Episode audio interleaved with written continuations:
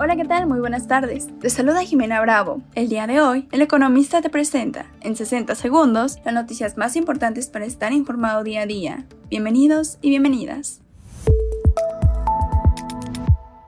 En primer plano, la Comisión de Hacienda y Crédito Público de la Cámara de Diputados aprobó ayer por la noche el dictamen de la Ley de Ingresos de la Federación 2024, mismo que fue turnado al Pleno de San Lázaro y se espera que sea discutido entre este miércoles y jueves. Empresas y negocios. La relocalización de activos e inversiones representa oportunidades para México, no solo en la exportación de productos a Estados Unidos, sino también en la venta de servicios comerciales a este destino, resaltaron la Secretaría de Economía y el Consejo Empresarial Mexicano de Comercio Exterior, Inversión y Tecnología.